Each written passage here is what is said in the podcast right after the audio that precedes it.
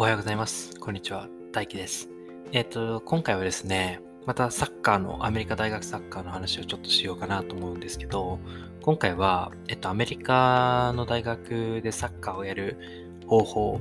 について、まちょっといくつかあるので、あの方法をちょっとお話ししていこうかなというふうに思います。でですね、えっと、まあ、本題に入る前に、えっと、前々回の、えー、ポッドキャストでも言ったんですけど、えっと、一応 YouTube の方にもこのポッドキャストを、えっと、上げるようにしました。そしてですね、えっと、YouTube 以外に、えっと、Spotify のポッドキャストと、えっと、Apple ポッドキャストと、えー、Google ポッドキャストにも、えっと、同じ、えーポッドえー、過去の文も含めた、えっと、すべてのポッドキャストが、えっと、載って、もアップロードされていますので、えっと、ぜひそちらもチェックしていってください。ということで、えっと、ここからは、えー、本題に入るんですけども、えっとですね、まあ、自分は一応2年生、アメリカの2年生の短大で、えっと、コーチを始めて、で、今は NCA ディビジョン1の4年生の大学でコーチを続けてるんですけど、当然学生として、学生コーチみたいな感じで学生と、まあ、学校の勉強とコーチ両方をやっている状態なんですけども、えっとまあ、えっと2年生でプレイする方法と4年生でプレイする方法っていうのはちょっと違うので、まあ同じ部分もあるんですけど、えっとまあそれも分けながら、まあ、両方説明していけたらいいかなというふうに思います。でですね、まあ自分は一応今まで2個、2つの、えっと、コミュニティカレッジに行ってまして、まあ、1つはワシントン州のコミュニティカレッジに1年。で、2年目はサッカーの関係で、えっと、オレゴン州のコミュニティカレッジに、えー、1年いました。でですね、えっと、この2つの学校両方もとも NWAC っていう、なんだろうな、スポーツ協会の、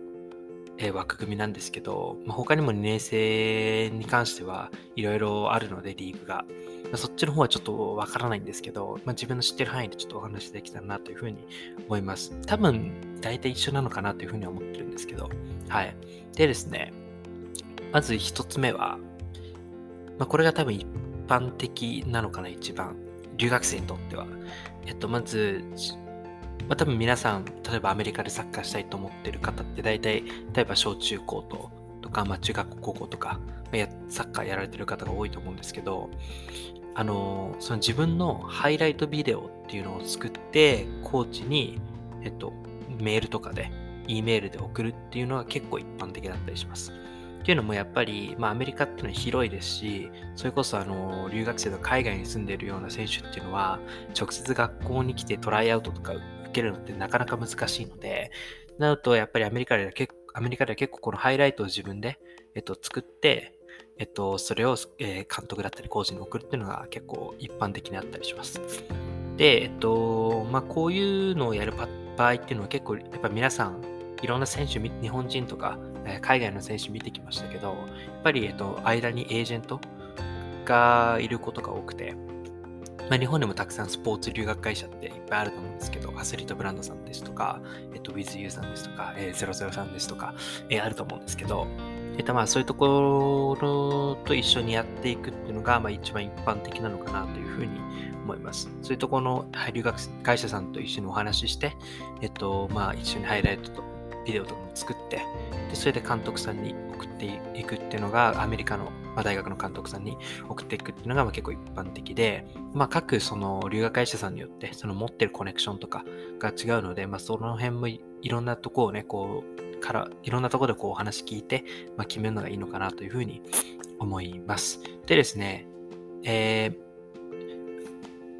と、あのハイライトを作んなくても一応プレイできる可能性っていうのは全然あって、で、例えば僕がいて1年目の学校ですと、たまたま僕の、えっ、と、寮のルームメイトが日本人の、僕よりも3つ4つぐらい年上の日本人の人だったんですけど、僕と同じタイミングで来て、で彼は1年間の、えっ、と、語学学校を目的とした、まあ、1年間のみの、えー、留学だったんですけど、あの、彼はもともとずっと小学校からも大学までサッカーやってて、で、えっと、大学を休学して1回、1年間アメリカに来てるっていう状態で、えっと、彼はずっとサッカーもやってて、ゴールキーパーだったんですけど、で、えっと、一応、そのサッカーのシーズンが始まる前に、まあ、コミカレだと結構、えっと、トライアウトがあったりするんですね。で4年生だとないところの方が多いのかな。自分の学校はちなみにトライアウトないですね。今 NCA のディビジョン1の学校にってるんですけど、自分の学校は今、はい、トライアウトないんですけど、まあ、コミュニティカレッジは結構トライアウトあったりして、で、えっと、その彼は、ルーメイトだった彼は、まあなんか遊びでというか、本当にノリで、あの、トライアウトを受けたんですよ。そしたら、まあ普通に受かっちゃって、で、彼は本当は入る気なかったんですけど、まあ監督から入ってくれって猛プッシュがあって、あの、まあ彼は入ることにして、まあ最終的にね、えっと、彼はまあやってよかったっっていうふうに言ってたんでよかったと思うんですけど、っていうパターンもあって、だから例えば、なんだろうな、えっと、小学校、中学校とかでサッカーやってて、高校はやってないんだけど、もう一回サッカーやりたい。もう一回今、こう、モチベーションとか熱があって、もう一回アメリカの大学でサッカーやりたいとかっていう子は、あのー、現地に行って、その、まあ、一か八かっていう可能性はあるんですけど、トライアウト受けてみるっていうのもありかなというふうに思います。で、意外とね、コミカルだとそういう子って多くて、サッカーの目的で来てないんだけど、どうせなら、あの、できるチャンス、可能性があるならサッカーやりたいって言ってトライアウト受けてみるみたいな子も結構いたりするので、これも一つの手かなというふうに思います。で、例えば、そのさっき言った留学会社さんみたいなところと一緒にやっていくと、えっとですね、これサッカーの例じゃなくて野球の例になるんですけど、まあ、僕が前行ってた学校で、えっと、まあ日本人の野球の選手がいて、まあ、その子は留学会社さんと、えっと、提携しながらやってて、で、その子に関しては、そのアメリカに留学する1年前に1回、その留学会社さんと一緒に現地に来て、ワシントン州ですね。ワシントン州の中の短大を 5, 5 6個トライアウトを受けたって言ってましたね。で、合格した、えっと、OK もらったとこから自分で選んで、その翌年から留学するっていう。だから彼の場合は高校3年生の時にアメリカに1回留学会社さんと一緒に来て、まあ、当然彼だけじゃなくて他にも何人かいたらしいんですけど、で、一緒に来て、えっと、トライアウトを、まあ、いくつか、いろんな学校の受けて、で、受かった中から自分で選んで、その、まあ、高校卒業して、えー、実際に現地に来て、チームに入って、っていうのが、まあ、こっちの方が確かに理にかなってるというか、もう現地で来て、現地で受けて、一か八かじゃなくて、もう決まってる状態で来るので、実際にこれ、あの、いいなというふうに思いました。でもこういうのは結構、その留学会社さんとじゃないと結構難しかったりするので、まあ、そういうのも含めて留学会社さんっていうのはすごい、なんつうんだろうな、このスポーツ留学する上で本当に助けになってくれるところが多いので、はい。まあ、そういうとこと一緒にやっていくのもありかなというふうに思います。でですね、えっと、これが2年生の、まあ、一般的な、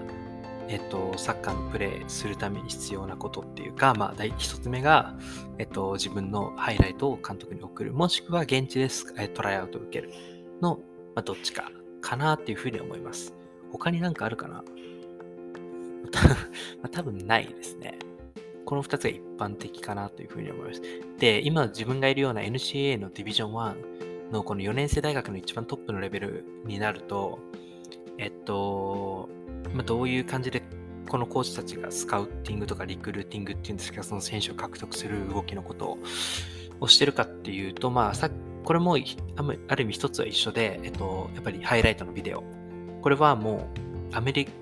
例えば人気の学校っていうか大きい学校ではあるほど多分いろんなもう国とかいろんな州からいろんな子たちが自分のハイライトを監督とかコーチに送ってくるのでそういうのをまあコーチとか監督がチェックしてってまあいいなと思った選手をまあ実際に獲得するみたいな感じでそれは留学生も一緒でえっと、まあ、例えば、ディビジョン1でプレイしたいっていう子は自分のハイライトをそのディビジョン1の監督に送って、で、えっと、まあ、OK もらったとこに行く、みたいなのもありますし、えっと、逆のパターンで、えっと、監督が熱望するっていうパターンもあるんですね。まあ、例えば、監督が高校生の試合とか見に行って、うわ、あの子いいな、っつって、その監督とかコーチ自らちょっとうちに来てくれませんかっていうふうに言うパターン、まあオファーですよね。っていうパターンも全然あります。で、まあ、NCA ディビジョン1に関してはこの2パターンかなと。まあ、えっと、選手側からハイライトが送られてきて、その中から選ぶのが1つ。監督が、まあ、例えば、いろんな国、なんだろうな、アンダーの国際試合とか見てたりとか、高校生の試合見てて、あの、欲しいなっていう選手がいたら監督からオファーをするのがもう一つ。で、あとは、なんだろう、その留学生の場合ですと、まあ、間にエージェントがいて、エージェントが、こう、いろんな選手を紹介してくれるっていうのが一つありますね。はい。で、まあ、確かに留学生とか海外の選手の場合は、ま、どの国も大体エージェントがいて、まあ、代理人みたいな人たちがいて、で、まあ、その人から、まあ、えっと、ビデオがたくさん送られてくるっていう感じで、でですね、まあ、だから日本人の場合も、まあ、留学会社の提携し、こう一緒に協力しながら、で、留学会社さんが、えっと、持ってるコネクション、多分、D、D1 のコネクション、多分いくつか持っていくつも持ってると思うんですけど、で、そういうところに送ってもらって、で、うちに今こんな選手がいますっていうことで、あっちの監督さんに判断していただくっていうのが、まあ、一般的ですね。はい。なので、留学会社さんっていうのはそういう意味でもかなり強い味方になってくれますし、あの、本当に今僕の聞いた例で言うと、本当に留学会社さんが、まあ、日本人の選手を監督さんに紹介して、監督さんが何としてでもこの日本人の選手欲しいと。で、英語が、英語のスコアとか足りてなかったんですけどもう、無理やり学校に入れさせてもらえたみたいな例もあるので、そういう意味では、やっぱりそうですね、まあ留学生にとっては D1 でいきなりそう日本からいきなりプレイしようと思ったら、やっぱりそのハイライトとかでいかによく自分を見せるかとか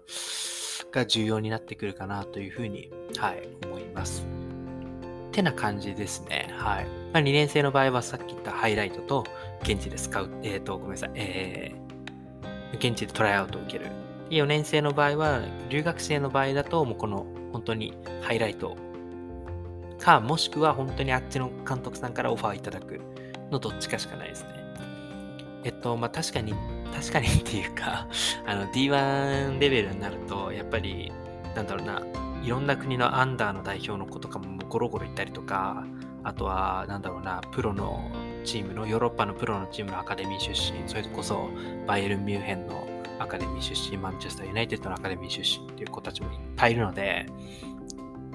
なので、やっぱり結構レベルも高いですし、なんなら、えっと、監督さんたちはそういうアンダーの国際試合っていうのも多分チェックしながらやってるとこも意外とあったりすると思うので、